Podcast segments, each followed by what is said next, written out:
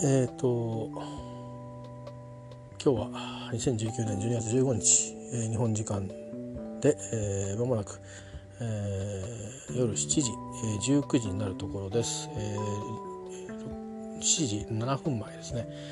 これをね英語でどうやって言うのかなってちょっと考えてたんですよ。で普通に言うのはあのだいたいおおよそアメリカ式っていう風に、え、な感じするんですけどそれはわかるんですよね、えー、だから例えば1853とかって言えばそれでいいいいんですねなんだけどイギリスの場合はなんかね日本人が言う7分前だ6分前だってあれに近いんですよでだからあるいは違い方するんですね例えばこれが6時15分だったらあ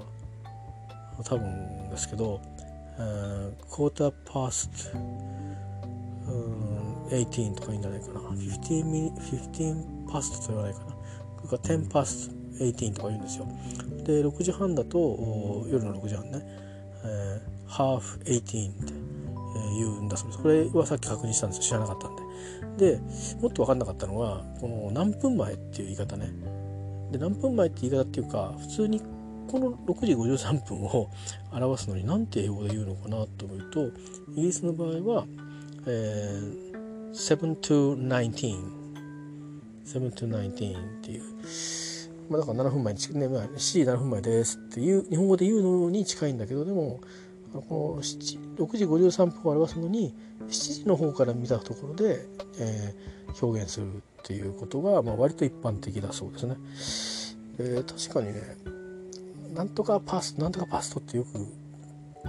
なんかね聞かれます聞きました。いろんなあの電車に乗る話とか聞きに行くじゃないですか。それとか、えーと、チェックアウトの時間だとか,、まあ、なんかそういうの。でそうすると別にこっちから時刻は聞いてないけども、えー、何時でこうでこうで、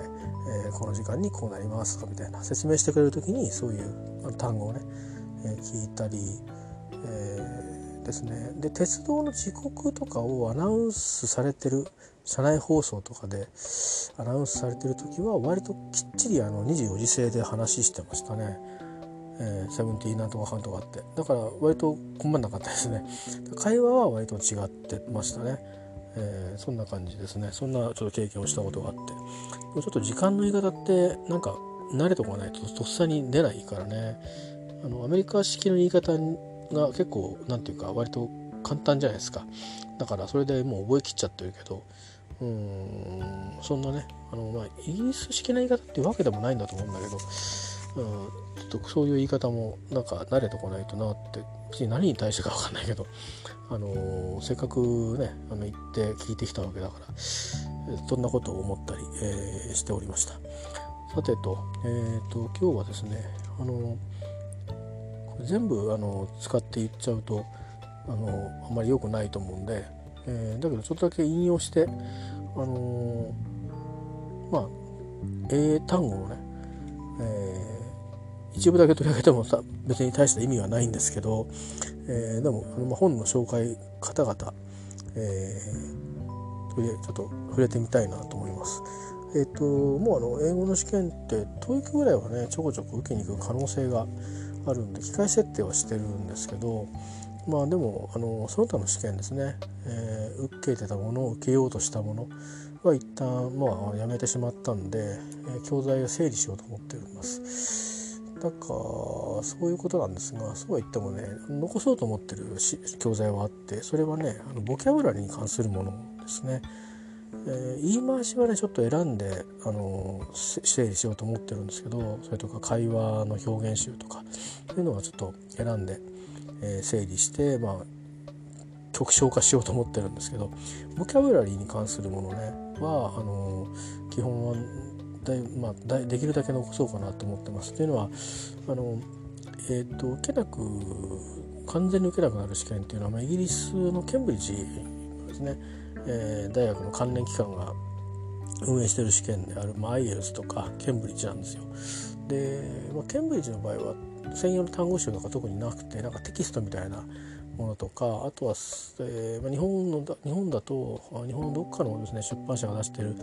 あのいわゆるいわゆる何だっけセファールっていうんだっけあの A2 とか A1 とか B1 とか B2 っていうのグレードをね表す、えっと、あれごとで自分は B2 のレベルの試験にとそこまであのアチーブしたかったんで、えっとまあえー、それに見合うなんかねの英単語みたいな本があるんですよ。C, C の C 内年のとか A の単語集あのボキャブラリーとかそういう本が出ててそれで B2 のを買ってたんですけどあのまあそういうのがあります。でそこねどうしようかなと思ってアイレスとかぶるとこもあるし、えー、結構分厚い本だから自分が振り返って後で使うかなって思うとちょっと怪しいなって気もしてるんでなんかそのアイレスももちろん何千語みたいなやつはあるんですよ。そうなんですけど結局一番最後に試験受けるやめるっていうちょっと前までに、えー、買った最後に買った新書版のやつ2冊あって、えー、それが意外といいのでねあのそれだけ残そうかなと思ってるとこなんですだからまあちょっともったいないっちゃもったいないんですけどあとはまあ類語コロケーションこの辺りのやつちょっといろいろ選んでえーと、敬語表現とかねなんかそういうのはちょっと選んでどれかに絞りたいなと思うんですよね。結構ねいろんなあるんですよ。何冊も、えー、その中をまあ最大3分の1ぐらいはまでに抑えたい。なんならもう20%ぐらいに抑えてあとは整理しちゃうっていう風にしようかなと思ってますね。あのそれはシンプルに収納の問題です。あのえー、これあれですよね。あの整理するっつって別に一回一回あのオークションなんか出してると キリがないのであの基本的に業者に引き取ってもらうんですけどそうするとまあ物によりますけどね、まあ、20円から320円から100円の間でほとんど決まっちゃうんですよ。で TOEIC の教材は割と高く引き取ってくれるんですけどね、あんまりあのお金にはならないんですね。数貯まるとねなんだかんだ言っても数がたまるとかさばると、まあ、それなりの金額になりますけどでもまああ数千円ですよね。例えば100冊売ったって、うん、だからまあ基本的にはスペース捻出っていうだけなんですけどそれはさておき今私が手にしているのは2冊いい新書があると言っていて1冊はねまたちょっと出てきたら どっかが行っちゃってるんですよね。えー、ということなんで収納を収納できるように、えー、片付けたいと思ってるんですけど。あのアルゴスジャパンだったかな？学校が。忘れたけど。これ、ね、それはね、あの面白くて読み物が40何個か入ってんのかな。でその中に出てくる単語を覚えると全部覚えると4600ぐらいな語彙があって多分ターゲットスコアはっきり書いてなかったかどうか覚えてないですけど多分6.5ぐらいはあのをターゲットにしてると思うんですよ。で6.5っちゅうとまあ、あの留学のその条件に到達する大学が割と多くなるスコアでそれ以上ですかね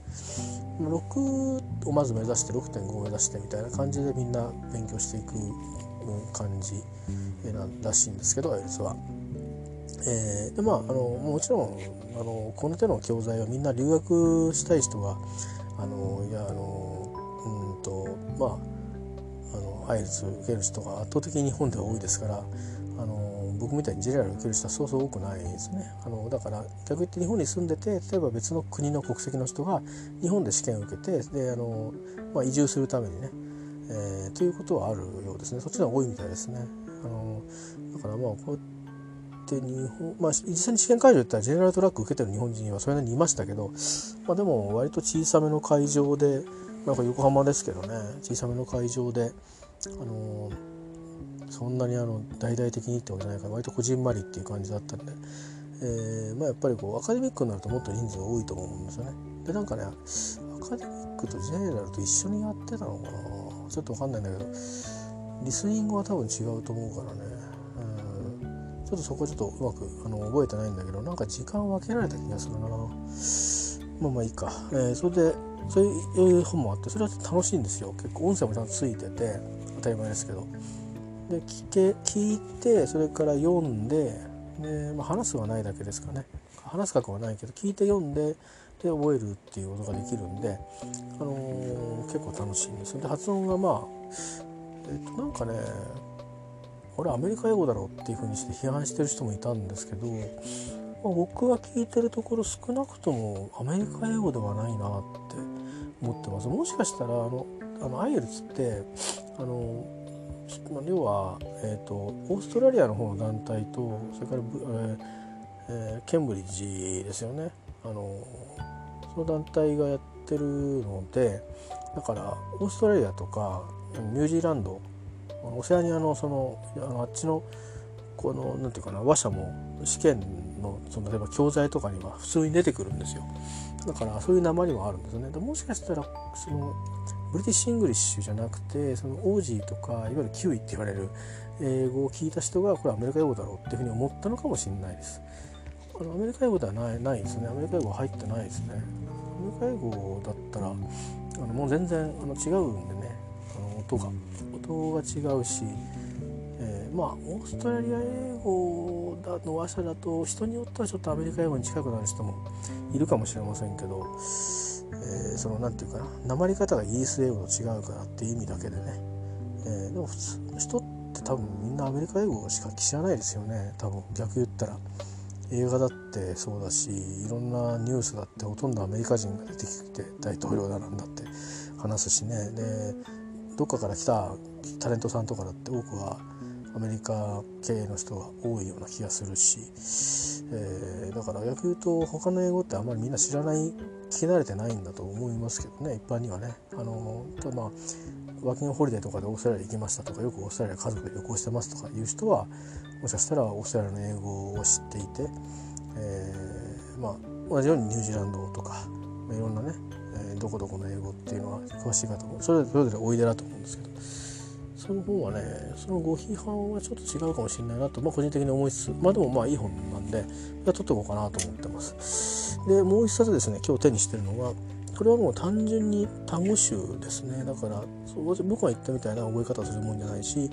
えー、4600なんてものはなくてえっ、ー、とまあ本当に大事な単語1500っていうふうになってるんでまあ多分一応なんか何らかのボキャブラリーを積み上げていてでこれ絶対忘れちゃいけないよっていうものをですね、えー、1500ピックアップしております。J リサーチ出版の、えー、でのあの出版で、えーとね、これ日本の多分アイルツの割と大若手の第一人者っぽい人ですね学校をやってる今やってるのかな？あの多くはねなんか学校系の人が多いですけど、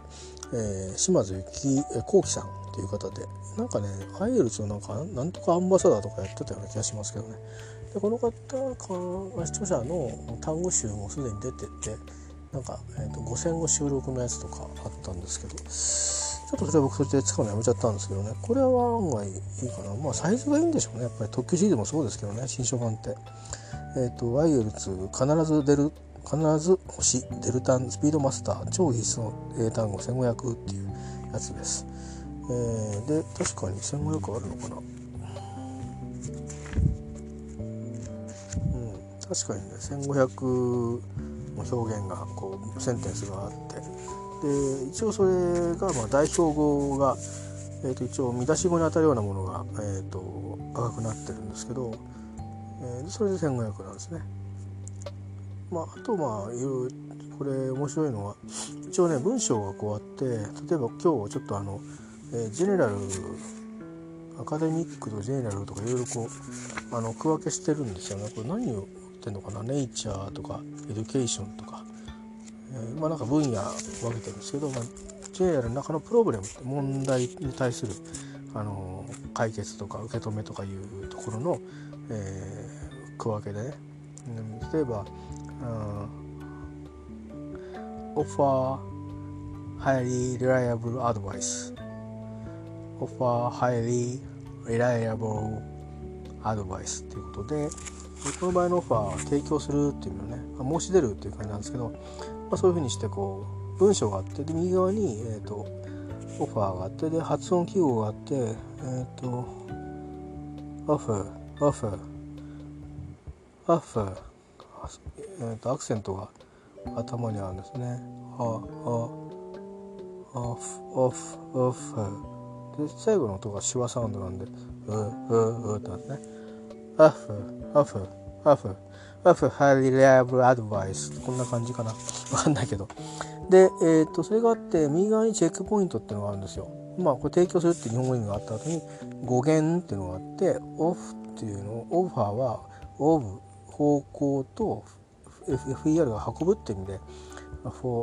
オファーなんかそっちの方向に運ぶっていうね、うん、ですねそれで名詞では名詞も同じで多分これ発音もしかしたら強制が違うかもしれないですね調べないと分かんないですけどよくそういうことをおっしゃるあの方いますよね、えー、オファー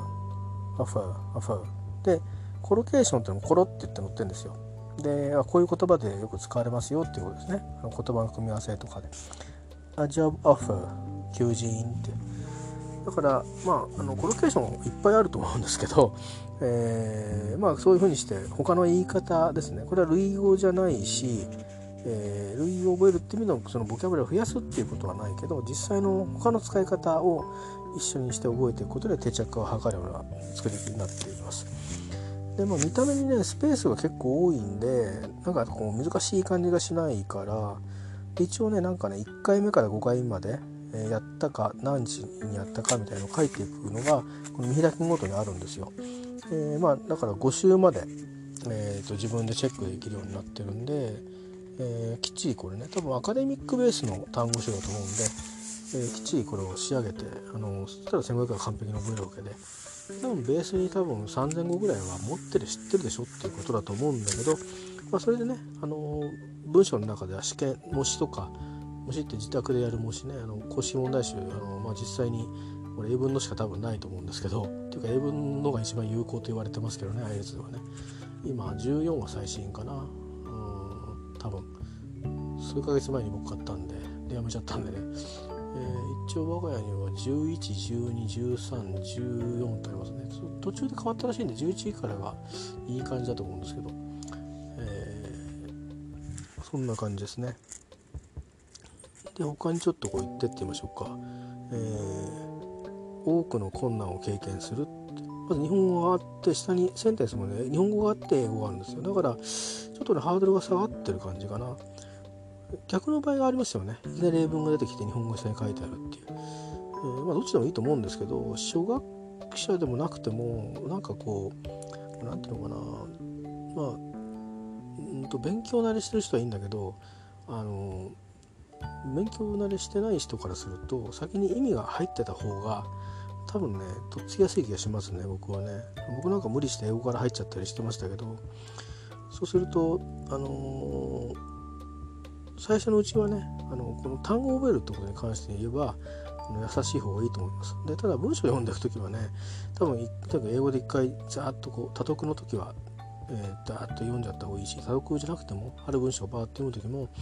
英語を向け取って、あのー、英語のままの意味を意味を自分がどう取れてるかっていうのをですね、えー、確認してその多分綺麗に訳すことって多分難しいと思うんですけど、あのー、まあ切ってここまで言ってることは私はなんで何とかしますなんとかっていうのサイトトランスレーションっていう読み方があるん調べてほしいんですけどそういうのをうまく活用するとあのどんどんそれをトレーニングしていって音読していくとあの、えーと、読みやすくなると。一般には、えー、最近は言われてますんで、えー、そういう読み方をしていくのがまたあの一方でね必要ではあるんですけど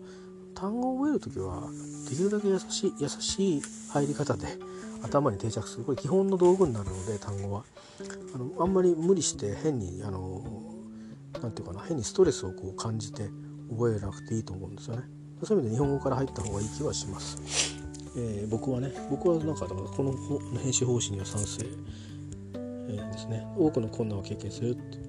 experience a lot of difficulties. Difficulties. Difficulties かな。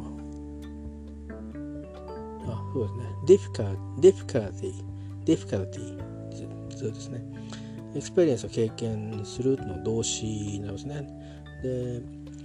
あの、ロ a lot of と lots of というあるから、どっちを使うのとか言われると困っちゃうんだけど、とりあえずこれは a lot of, a lot of, difficult, difficult, difficulties 途中のか、か、か、か、か、か、は手話ですね。だから、か、か、かじゃないんですよね。か、か、か、かで、かで、かで、脱力して読む感じになります。Difficulty difficulty えー、いうことですね。まあ、で、difficulty は困難で、えー、difficult っていうのを聞きましょうね。形容詞難しいと書いてあります。コロケーションで face many difficulties 多くの困難に直面する。これ使いそうですよね、よくね。えー、face って動詞ですよね。顔っていう意味じゃなくて動詞直面する対面あの、うん、対面対面するもあるかな向き合うとかね直面ですね、えー、faced フェイストっていうにも過去過去過去分詞だと過去過去形だとなるかもしれないですね。えー、それからあもう少し読んでみましょうか。えー、これ基本単語編ってやつ読んでるんですけど今ね、えー、困難な問題を打破する。これ面白いな。こんな単語を使うんだ。えー、っとね。たたた。Tackle tackle a difficult difficult problem. Tackle difficult problem. えっ、とタックル取り組むってことですね。で取り組む、えー、難しい困難な困難な問題を取り組むっていうのはこれが、まあ、打破するっていう意味合いで、えー、での取り組むなんですね。取り組むっていうのは何かを何かに向き合ってこうなんかやってますってじゃなくてあのこれはこの場合のはもうその困難な問題を解決するために。だから困難な問題だから日本語だとまあ打破するっていうぐらいな強さになるってことですね。えー、でもまあ本来、取り組むっていうまあタックルってタックルすることですよね。こうやってグッと。で、えーと、ここはね類語が出てるんですね。さっきまでコロケーションだったんですけどここは類語が大事だよってことでそのここでは類語大事だよってことで例えばじゃあどういうこと？deal, deal, deal with deal with deal with 取り扱うっていう、うん、うん。とねあの前置詞とねあの動詞で、えー、deal with 扱うと同じなんですね。だから deal with the difficult problem まあ、だから打破するっていうふうなふうに訳すのは日本語的な訳になるんですけどね、えーまあ、そんなふうにするとこうニュアンスの違いっていうかあの概念のこの、えーと、どこまでを、えーと意味として持ってるかっていうのはね打破するだけじゃないですよね打破も含むんで取り組むってことなんで使い方が、まあ、ディールウィズなんだっていうことですよね。えーん、そんな感じですね。まあ、これが基本単語編ででこれをめくりますとですね、えー、今度は少し難易度が上がります。レベル B でスコアで言うと6.0から7.0と。まあ、これあのそこそこ頑張ってるねというスコアになります。6ぐらいから、まあ、まあ、あのえー、そうだな。どれぐらいなのかな6って。B2 ぐらいですかね。え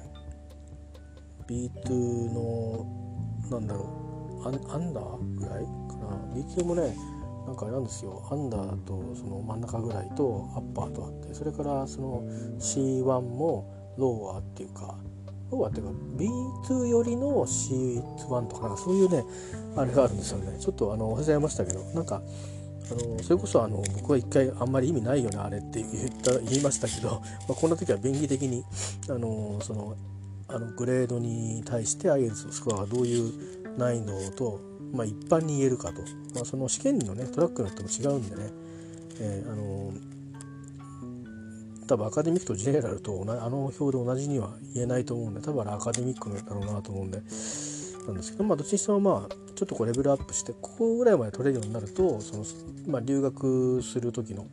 えー、なんだろうな条件を充足してできるようなぐらいの力があると私まあ単語ですからねこれその力を、えー、テストで出すために必要な語彙はこれですよっていうことですね。まあ、実際にはもっとこう上のレベルまで語彙がないと多分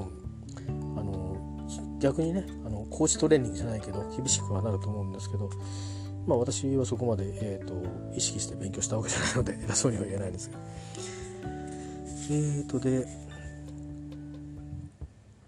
どれがいいかな。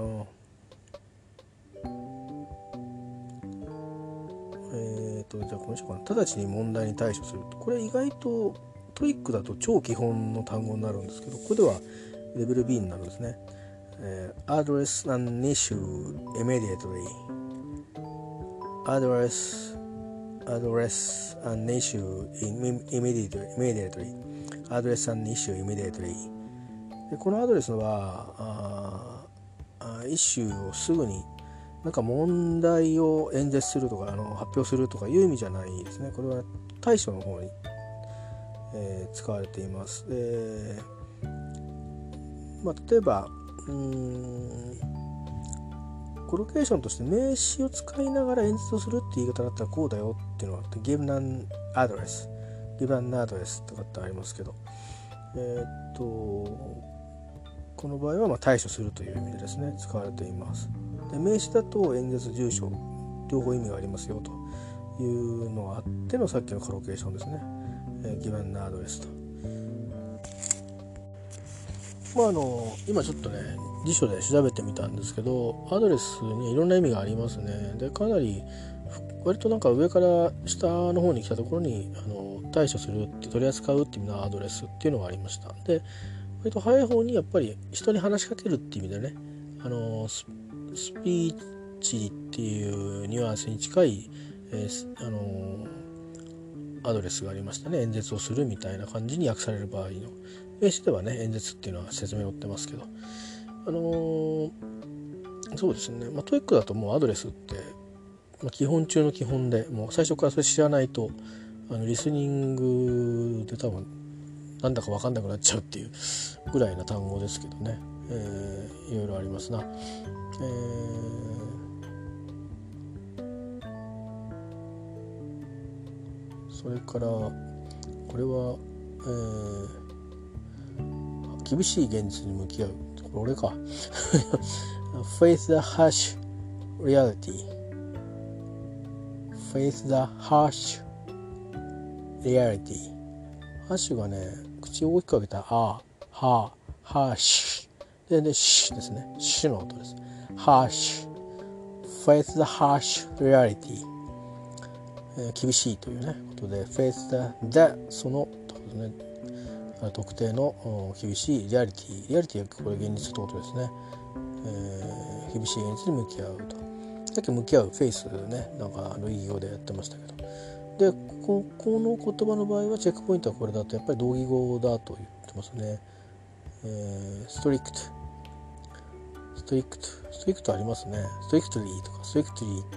セイとかなんかねありますね。から類義語類義語とあの同義語ってどう違うんだろう？まあいいか。類義語でリジット厳格なこれとこれも辞書で調べた方がいいんでしょうね。それから他に、え、ストレンジェントストレンジェント規則の厳重なと、まあ、ちょっとこれはうんあだからあれか厳しいっていうのがハッシュがスリクトっていうそのまあちょっとハードな状況だっていうのに比べて規則的にとか慣習文化がとかいう意味のであの変わってくるんで類義語になるんですね。そのリートとかストレンジェントっていうのはね、えー、いう気がしますねなんかね、まあ、そんな説明があったりして。それからあとはあこれもねこの何て言うかな動詞句も動詞句でいいのかな、うんまあ、動詞と前置詞だと思うんだけど go through っていろんな意味があるんですよね割とね、えー、まあそれはいいとして、ちょっと言ってみましょうか、go through a lot of hardships go through a lot of hard hardship hardship hardships、hardships ハードシップ自体苦難ということで、えー、多くの困難を経験する go through が経験するなんですね、えー、a lot of hardship、えー、でコロケーションで、えー、まあーションって言ってもこれまあ他の言い方っていう感じなのかな？あというか他の単語も使えるよってことですね。あの相性のいい。suffer hardship 困難に苦しむ、えー、financial hardship これはまあと名詞句ですね、えー、財政難。ファイナンシャルハードシップだからなんそう国の困難っていうのはこうなんだね。だからナショナルハードシップって国難なのかな。えー、まあそういう感じです、えー、これが6から7の、え、言葉ですね。他にもいろいろあるんですよ、まあ、テンションとかファンダメンタルとかの中であります。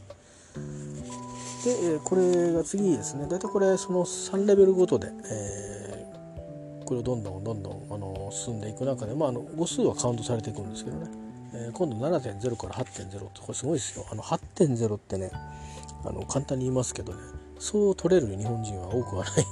んですよ。あの大体そういう人はもうそこまで行ったらあのまあまあ研究がメインであれば研究に打ち込むでしょうけど、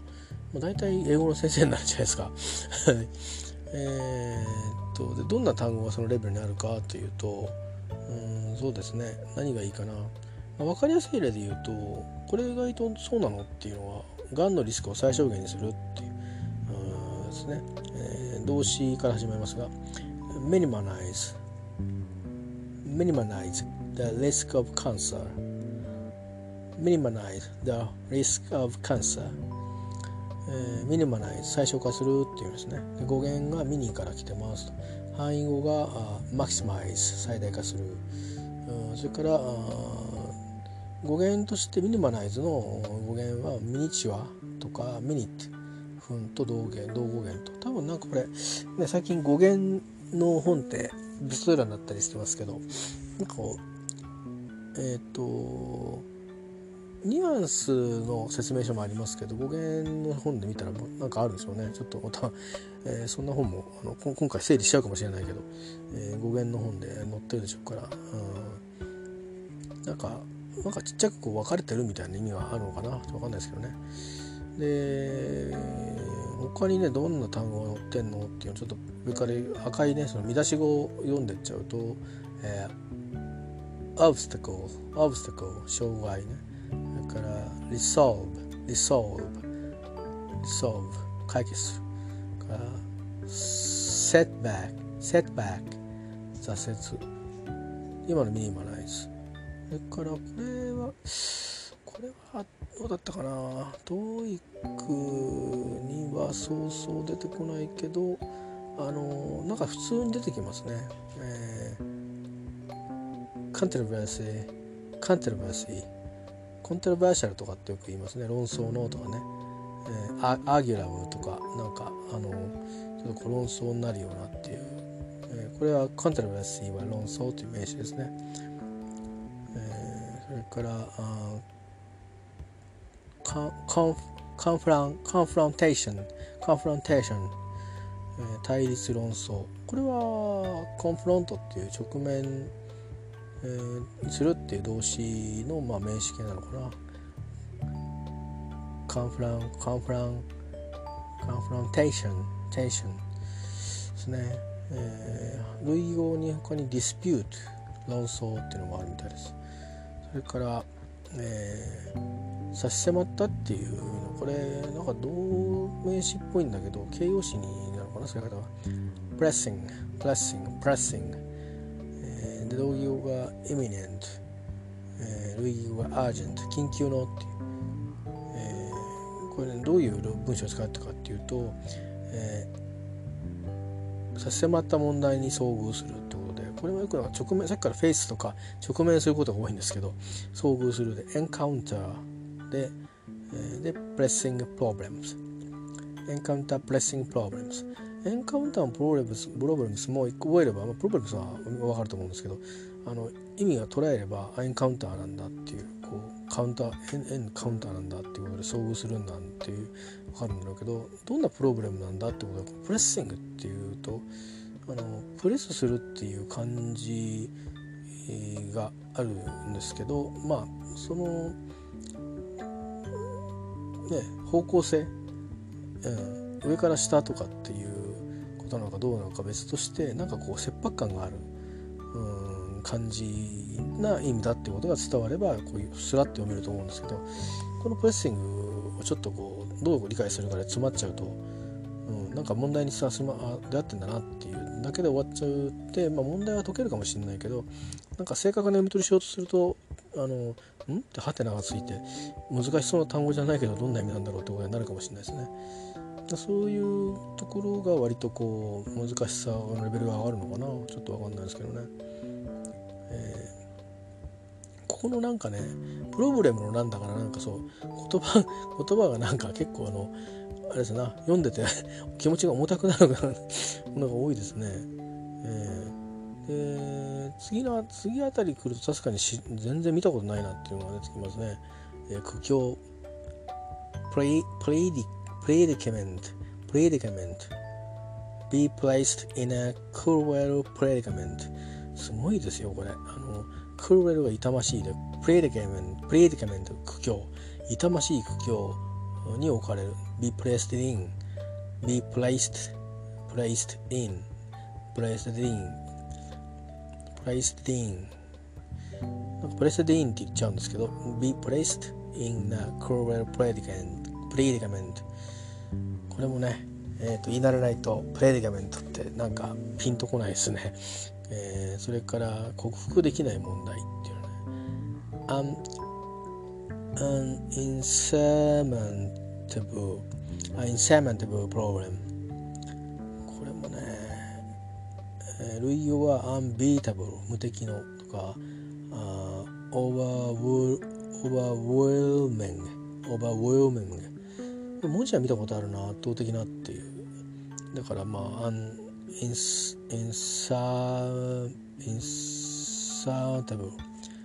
インサーインサータブルインサータブルインサマインサマータブルインサマータブルインサバータブル克服できない問題、えー、それからあ抑制するっていうのがありますね。潜在的な問題を抑制する。mitigate potential problems. mitigate なのかな。mitigate mitigate potential problem potential って言うとカタカナっぽいね。potential かな。mitigate potential problems でえっとミティゲーシミティゲートは動詞ですよね。ミティゲーションっていうのは緩和。エルギ語に、えー、アシャージアシュアージアシェージ。どっちだろう。苦痛や感情を和らげる。この場合の抑制するは問題だからね気持ちよとかじゃないのとりあえずね。いろんな意味が多分用法があると思うんですけど。潜在的な問題。問題はプロブレムズなんですね。だから広く。イシューって方がもっと狭いのかな問題って。えー、ね。まあミティゲート。このミティゲートとかインサームタブインサームインサームタブインサーマンタブ surmountable, taboo, insurmountable, mitigate, insurmountable, predicament. この辺もさっきのプレッシング。確かになんか、うん、ミティゲートとかプレッシングは見た目かん難しいような単語には思えないけどピンとなかなか来にくい。それからプレディケメントとかインサーメントブルっていうのはなんか覚えにくい っていうのがあって、えー、なかなかね、えー、あれですな。あのそういう意味で多分ちょっとこうピンとこないこない度があってレベルが高くなるのかもしれないですね。これもまあ慣れでしょうね。ただ毎回会話で使うのかっていうと多分そうではないと思うんですよね。読み物の中に入ってたり書き言葉では使うけど喋り言葉ではあまり使わないとかあるいは使うにしても場面を選ぶうん例えば発表とかね。あの何か学説の発表とか研究成果の発表とかに限られるとか何かあるかもしれないですね。はい、まあ、そんなような感じのことで私あのいつもなんかバラバラバラバラ見てたんですけどこういう風にして見ていくと結構ああ学びはここからいろいろ派生してできるんだなと今気づいたりなんかして今更に今更かよっていう感じですけどね。ということででこれが多分だから繰り返しやると結構力つくと思うんですよ。あのいきなり問題やるのもいいと思うんですけど問題形式になれないといけないですし時間の配分とか分かんないといけないしそれから全部英語ですからね問題が当たり前ですけど、だしそのなんかね独特なんですよ。その試験の用紙のなんかとか印刷のされ方とか。 TOEICも最初見た時はえー、これみんな用だとか思ったんですけどあんな日じゃないんですよね。なんか本当もうあの置いてかれるようなぐらいなんかこれ国が別のとこ来たのかっていうぐらいあの違うなんか世界にこう行く感じがあって問題がね、まあ、あの TOEIC と違ってあのメモメモが取れるのででメモを取って最後にバーッと書き写すとかっていうやり方。あの紙のね試験は。最近はあの、えーと、私は経験ないんですけどあのコンピューターで受ける試験もだいぶ増えてきてで本当に本当の結果かな？正式な結果が、えーと、1週間ぐらいで返ってくるようになるという。もともとねあのショートメールサービスとかであの13日ぐらいで2週間ぐらいで返してくれてたんですけどで紙の結果が1ヶ月後ぐらいかなに帰ってくるとか感じだったんですけど、えーと、今はコンピューターで TOEFL みたいな感じなんですかね、えー、受けられるようになってます。ただあの、えーと、スピーキングがあのえーと、対面なんですよ。そこはトフーとは多分違うと思います。最初にスピーキングやっていわゆる対面で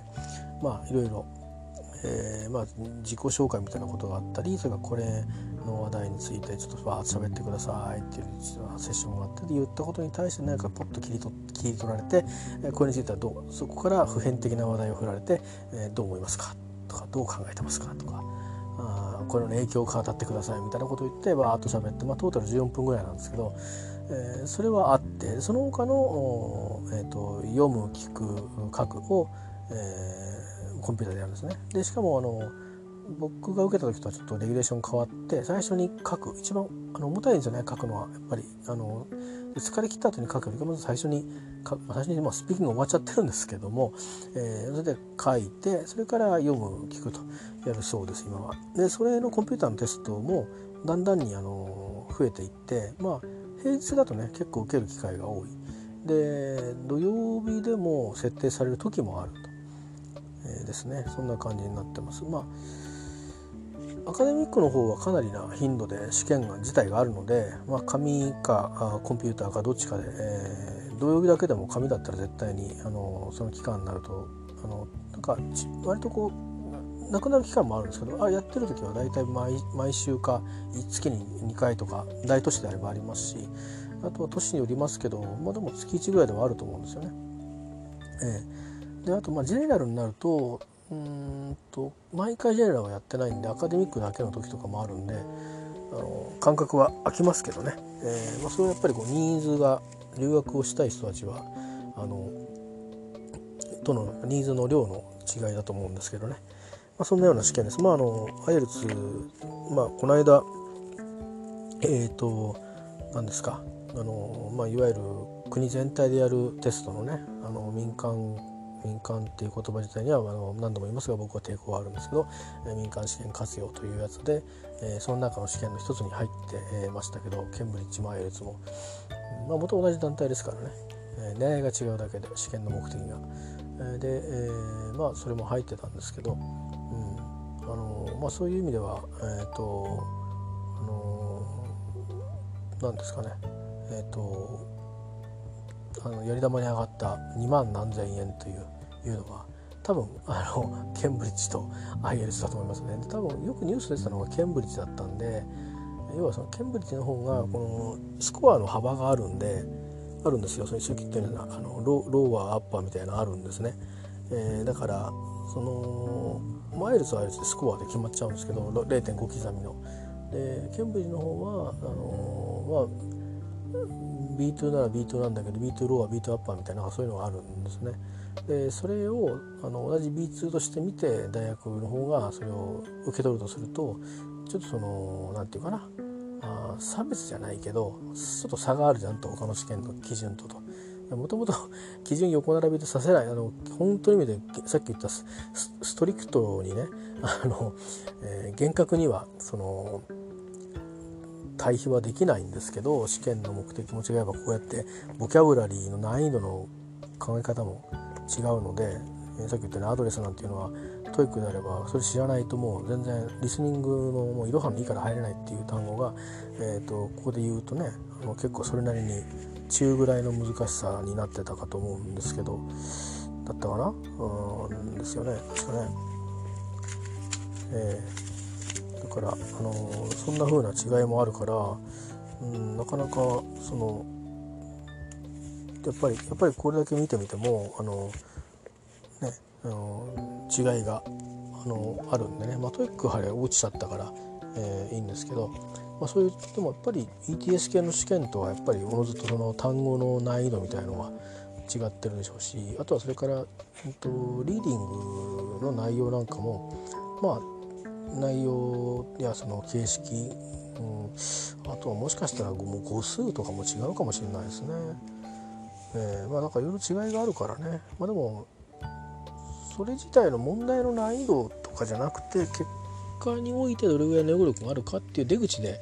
あのー、結果で評価するってことだから。まあまあそれはそれで合理性はあるとは思うもののただやっぱりうんどうなんですかね、あのバラバラに試験やってるようなもんだからあのそういう意味ではだから極論すればじゃあ別に学校の試験だけでいいじゃんっていう 感じもしないでもないですよね。えー、学校の試験学校の方がに英会話の試験を取る科目を取り入れて、えー、会話力うそれから討論の力そこをちゃんとスコアリングしてあげればあとそれからライティングもやって学校で4技能をしっかりやればあでそれをもうそこであの内申点というか学校の成績でそのまま、えー、つける方がよほど、うん、あの確かにその先生の評価っていうのはあるけれども、えーと、まだねあの公平性はありますよね。あのいやそういう力をつけさせたいという試験では結局スピーキングとライティングをやらせるのはかなりあの大変だからっていう意味であればというやり方はあるかもしれないですね。えーまあしかし、えー、にしてもまあそういうことでこう高いんですよ試験のね。2万何年するんでねそう何度も受けられないっていうのはあるんですけどただ留学する人はねどうしちゃってるかっていうともう人生かかってますからあのもうとりあえず早く受けると。で今の自分の力を知ると。でどんだけ点数が開いてるか。でそうすると大体まあ半3ヶ月一生懸命これだけやって0.5上がる可能性があるというふうに見るんでまあ0.5で割ってかける3ヶ月必要だというふうに、えやるわけですね。でかつまあどっからやっていくんだみたいないろいろこう戦略があって、えー、まあ、みんなやっていくんですよ。だけどで勉強しながらもうそれが1年先2年先の話だったら別にいいんだけどもう半年後なんだって言ったら、えー、ね、もう1回しかチャンスがないわけだから毎月受けるっていう3ヶ月にしちゃうとね1回受けてもそれで結果出なかったおしまいになっちゃうから毎月受けてとにかく毎月そのアチーブアチーブメントを測ってでどんどんにじ寄っていくっていう感じでややるぐらいの気持ちが必要だったのか。だから10万ぐらいかかっちゃいますよね平気でね、えー、10万なんて楽楽勝でかかっちゃうんじゃないですか、あのー、すごく計画的に学習してきてで一発に一発二発ぐらいでポンポンと目標スコアを取れればそれラッキーでラッキーとかうまくうまいパターンだと思うんですけど多くの方はやっぱり結構受けるっていう方が多いんですよね。で僕が会った学校の人たちはみんな賢い人たちなんでお金もかかるしその何回も受けたくないともう一発でそのスコア取りたいっていう人たちが結構来てましたね。何回か受けてるんですよ何回受けてるけどまだ到達しないから次に次に狙ってるスコアのターゲットに対してはもうここで学校で学んで復習して一発で取りたいっていう人が多かったですね。で僕がなんかいや3回ぐらい申し込んだんだけどって「えー、何考えてんの?」って言われましたからね、えーまあ、僕もその後キャンセルしたんですけど、えー、1回にしたんですけどね結局ね、えーまあ、そんなことがあの終わりました。えまあ、ということで、えー、と別に IELTS の試験のあのおすすめをしておるじゃないですあのこういうふうにちょっとあの全然今までね何て言うのかなうん試験勉強用のあのボキャブラリーの本をただ単に、えー、どこで役立つかわからないけどもちょっとボキャブラリーを増やすために使ってみるのもちょっと面白いなと思ったんで、えー、そんな読書もたまにはいいんじゃないかというおすすめでした。えーね、単語詞一生懸命覚えてあの試験どんどん受けていくのもそれはもちろん正攻法でいいと思うんですけどもしねちょっと英語英語勉強疲れたなっていう人がいたらそんな風にして遊んでみるのもいいんじゃないかなと。そんなような話でした。以上です。